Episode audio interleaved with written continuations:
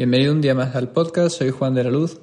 Hoy vamos a hablar en el programa de cómo debes realizar un análisis de tu mercado para reducir esa incertidumbre que tiene todo emprendedor cuando comienza su proyecto. Hoy, ya por fin fuera de la ciudad de San José, volvemos a la naturaleza, volvemos a encontrarnos en un ambiente idílico donde pasear y tener inspiración para escribir este podcast y para llevar a cabo todos los proyectos. Me encuentro en Monteverde, una provincia preciosa de Costa Rica. Y sin más, empezamos.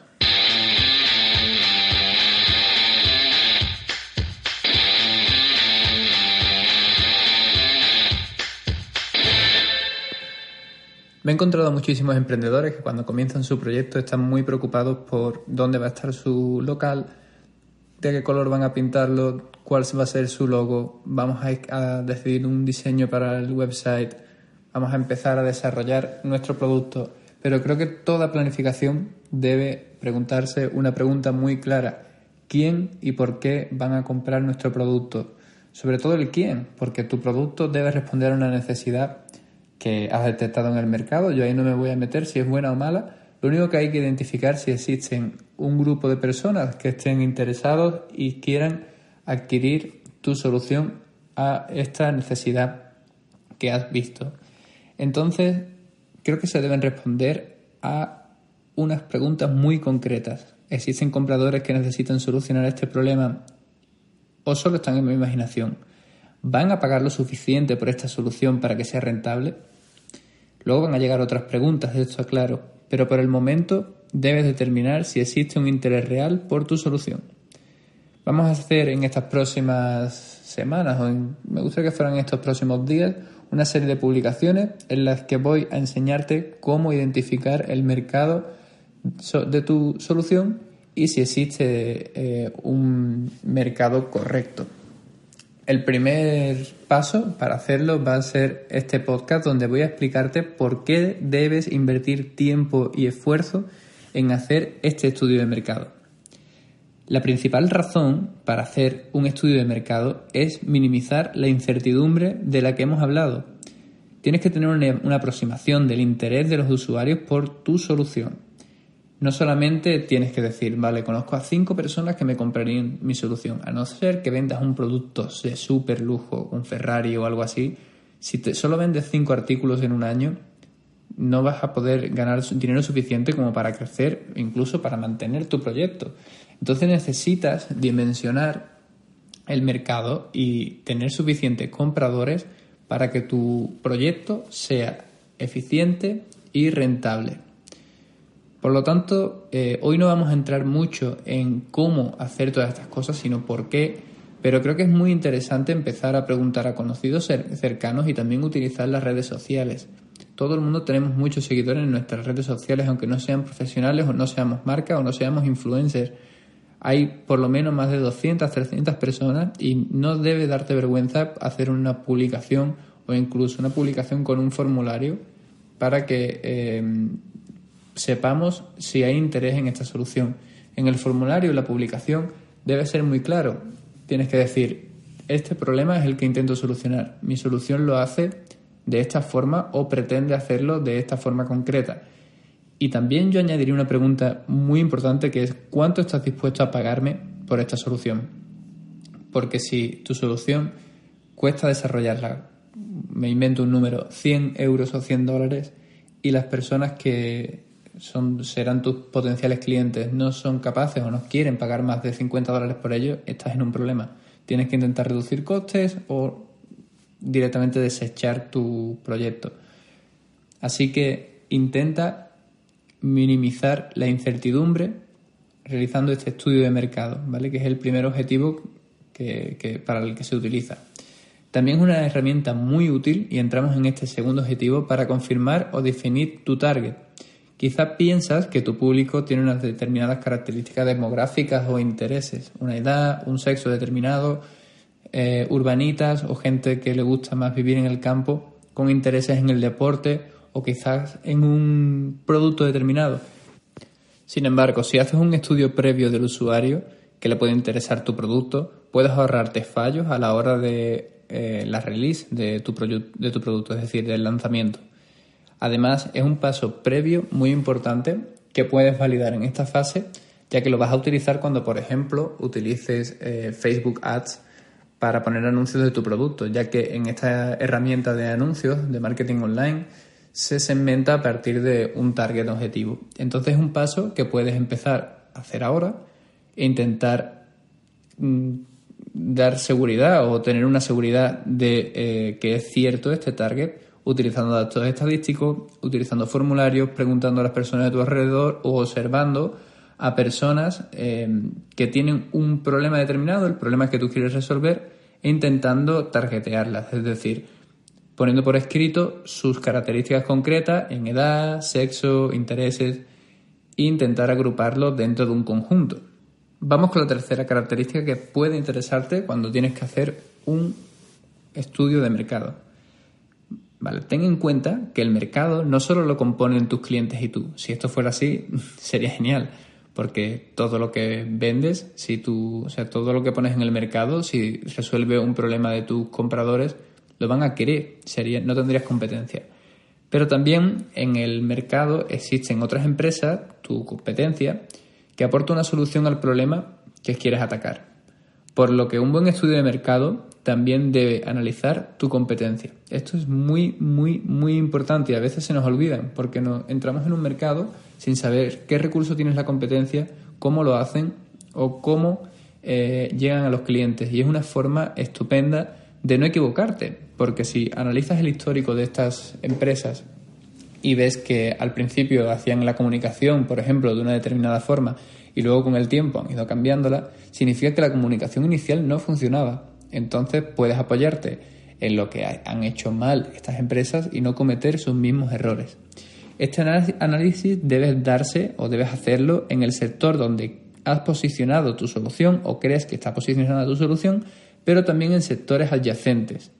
Es decir, por poner un ejemplo, el sector automovilístico da una solución a un problema de movilidad en zonas determinadas, por ejemplo, en zonas que no son urbanas. En zonas de rurales, tener un automóvil es casi clave porque hay distancias muy altas, muy grandes, perdón, con pocos medios de mm, transporte públicos y a lo mejor no hay zonas arboladas o no hay parques donde puedes caminar y protegerte del sol. Sin embargo, el mismo problema de movilidad se puede resolver si tu em, mercado es la bicicleta, con alquiler de bicicletas o eh, aplicaciones para determinar la hora a la que pasa el autobús si estás en una zona urbana. Por lo tanto, tienes también que eh, observar cómo actúan empresas en, mercados adyacentes al tuyo, que quizás no es directamente tu competencia, quizás tú eres, vendes automóviles, pero puedes aprender algo de cómo hace marketing una empresa de bicicletas, en función de a qué público os dirigís. Si, tu, si la bicicleta está ah, enfocada a un público senior, bicicletas un poco más de lujo y tu automóvil es de lujo, quizá podréis aprender algo de cómo afrontan el marketing, cómo segmentan o cómo hacen la comunicación estas otras empresas. Por lo tanto, observa también cuando analices la competencia otros sectores, sectores adyacentes. Además, en la con la posibilidad de que da las redes sociales actualmente, es muy interesante analizar la competencia, porque si no tienes claro tu target o al público al que tienes que dirigirte, a día de hoy es muy sencillo ver los seguidores de una determinada marca y podemos eh, dedicar esfuerzos en analizar cada perfil de seguidores de Nike, por ejemplo, para darnos cuenta de que el grosso de sus eh, seguidores son gente joven, gente deportista, con unas determinadas características que podemos identificar si seguimos a estos perfiles y vemos un poco dónde se mueven. Si les gusta eh, un determinado equipo de fútbol, si les gusta un determinado deporte, si viven en una determinada ciudad, etc. Y ahora voy a decirte algunos aspectos esenciales cuando te decidas por analizar tu competencia. El primero de ellos es identificar qué medios utilizan para llegar a su público, qué redes sociales, cómo está estructurada su página web, qué, de qué hablan en su blog, o si lo tienen, si utilizan medios analógicos. También es importante analizar qué tono utilizan para dirigirse a su público. ¿Es un tono informal? Eh, ¿Usan un poco la sátira? Eh, ¿Es un tono serio? Eso te va a ayudar a identificar tu tono, que es a veces muy difícil, porque sobre todo cuando es una empresa pequeña, no puedes tener un tono en función de tu estado de ánimo, sino que tu empresa tiene que tener un tono siempre consecuente a sus publicaciones, a su sector, y esto te lo puede dar un poco eh, ver qué tono tiene la otra empresa. Por supuesto, tú tienes que tener tu propio tono, tú tienes que tener un carácter diferencial, igual que tienes tu propia misión y visión. Pero eh, analizar un poco el tono de la competencia, sobre todo al principio, puede ayudarte a que los clientes de tu negocio te identifiquen como algo, una solución parecida a una empresa X. Esto puede ser bueno o malo, pero nunca te va a hacer mal analizar estos aspectos de tu competencia para aprender. También tienes que ver la estética de sus publicaciones. Ya te digo, no pienses solo en redes sociales, también su página web, su blog o medios analógicos como revistas o cartelería. Intenta pensar si te gustan eh, los elementos que utilizan, si los colores son grises o si los colores son vivos, si encajan con la temática y si expresan lo que quieres eh, lo que quieres lanzar a tu público. También analiza la temática de que hablan en sus publicaciones. No siempre se va a hablar de, del producto en sí, de, la solución. Digamos que tú aportas, imagínate, yéndome por las nubes, 10 soluciones a distintos problemas o 10 soluciones a un mismo problema, me da igual. Pero, ¿qué va a pasar cuando ya hayas, hayas publicado 20 o 30 publicaciones hablando de esas 10 soluciones? Pues que tu público se va a cansar van a abandonar tus redes sociales, no te van a seguir y no van a estar ahí para apoyarte cuando hagas una promoción o una oferta o lances un nuevo producto. Por lo tanto, analiza de qué temática hablan tu competencia, porque te va a dar una gran información sobre cómo mantener entretenido a un público y que ese público se sienta cerca de lo que tú eh, quieres ofrecerles para en el momento en el que necesites contactar con ellos para hacer una venta directa, sigan ahí esperándote, entretenidos y con información de valor para estar eh, en tus redes sociales. También tienes que analizar con una herramienta que es el análisis DAFO, el análisis de eh, fortalezas. Hay mucha información en Internet, hablaremos, con hablaremos de ello en las siguientes publicaciones, pero hablando de forma general, este, la matriz DAFO o el análisis DAFO eh, presenta las fortalezas de tu idea o de tu competencia frente a las debilidades tuyas o de tu competencia. Puedes buscar más información en internet o puedes esperar unos días que hablaremos de ello eh, de forma extensa en las siguientes publicaciones. Y por último, tienes que analizar los comentarios de los clientes. A veces se nos olvida esto y es muy importante. ¿Por qué? Porque podemos ver qué demandan los clientes, qué podrías mejorar tú respecto a tu competencia, de qué se están quejando. Suelen estar contentos con la solución, proponen ellos alguna mejora, se repite de forma frecuente alguna queja que tu competencia no está siendo capaz de solucionar, porque ahí está el oro, ahí tienes el carácter diferencial respecto a tu competencia. Si un cliente se está quejando muchísimo de que los platos en un restaurante no salen bien decorados o salen con restos de aceite o, cualquier producto de, en su preparación, tienes ahí una señal de que eh, el usuario normal quiere que tu producto sea limpio y tenga una buena presentación. Entonces, ahí tienes oro porque estás viendo algo que te va a diferenciar de la competencia, algo que no le gusta a la competencia. Por tanto, creo que es muy importante analizar todas las, eh, todas las reviews que hacen los consumidores de tu competencia. Y a día de hoy, con los medios digitales, es muy sencillo esto. En Amazon tienen muchísimos productos que, con muchas reviews, en Google también hay un sistema de reviews, incluso también en Facebook. Por último, observa la comunicación de la empresa. Por ejemplo, su, su blog, su página de noticias o redes sociales, porque nos pueden dar información de los ciclos de vida del producto y si no la dan, también tienes que consultar datos estadísticos sobre los ciclos de vida. Esto es muy importante para determinar el momento idóneo en el que lanzar tu producto al mercado. Por simplificar mucho, y de, esto ya hablaremos en los próximos posts eh, de esta serie de analizar el mercado, si por ejemplo estás pensando en montar una heladería y inauguras tu heladería en pleno invierno, claramente estás eh, dando una mala, eligiendo una mala época en función del ciclo de vida del producto. Cuando quizá tu mercado comienza en la época de mayo o junio y sería el momento adecuado para lanzar tu producto. Entonces, conocer el ciclo de vida es importante para elegir esa época perfecta para lanzar tu producto al mercado. Por resumir un poco el contenido de hoy, quiero que entiendas la necesidad y por qué debes eh, hacer un estudio de mercado. En un primer lugar, te va a ayudar a minimizar esa incertidumbre tan potente que echa para atrás muchos proyectos emprendedores. Te va a ayudar a definir un target objetivo, lo que te permitirá desde el comienzo de tu proyecto lanzar el producto a las personas que pueden ser posibles consumidores.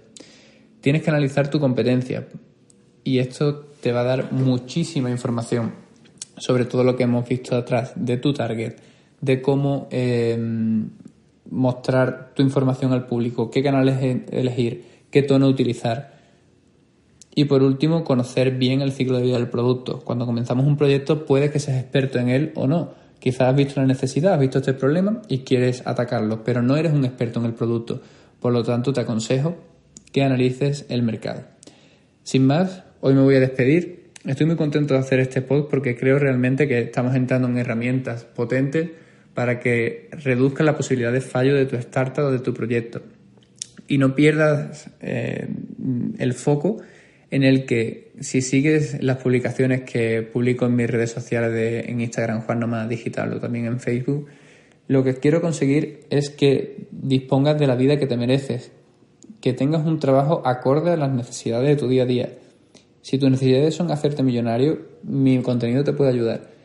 Y si tus necesidades son disponer de más tiempo para ti, para dedicárselo a los tuyos, para dedicárselo a tu hobby y para ser más feliz o cambiar tu vida de entrar de 8 de la mañana y salir a las 8 de la tarde de tu trabajo y tener más tiempo para leer o para escuchar música, ir a conciertos o lo que quieras, aquí también vas a encontrar información.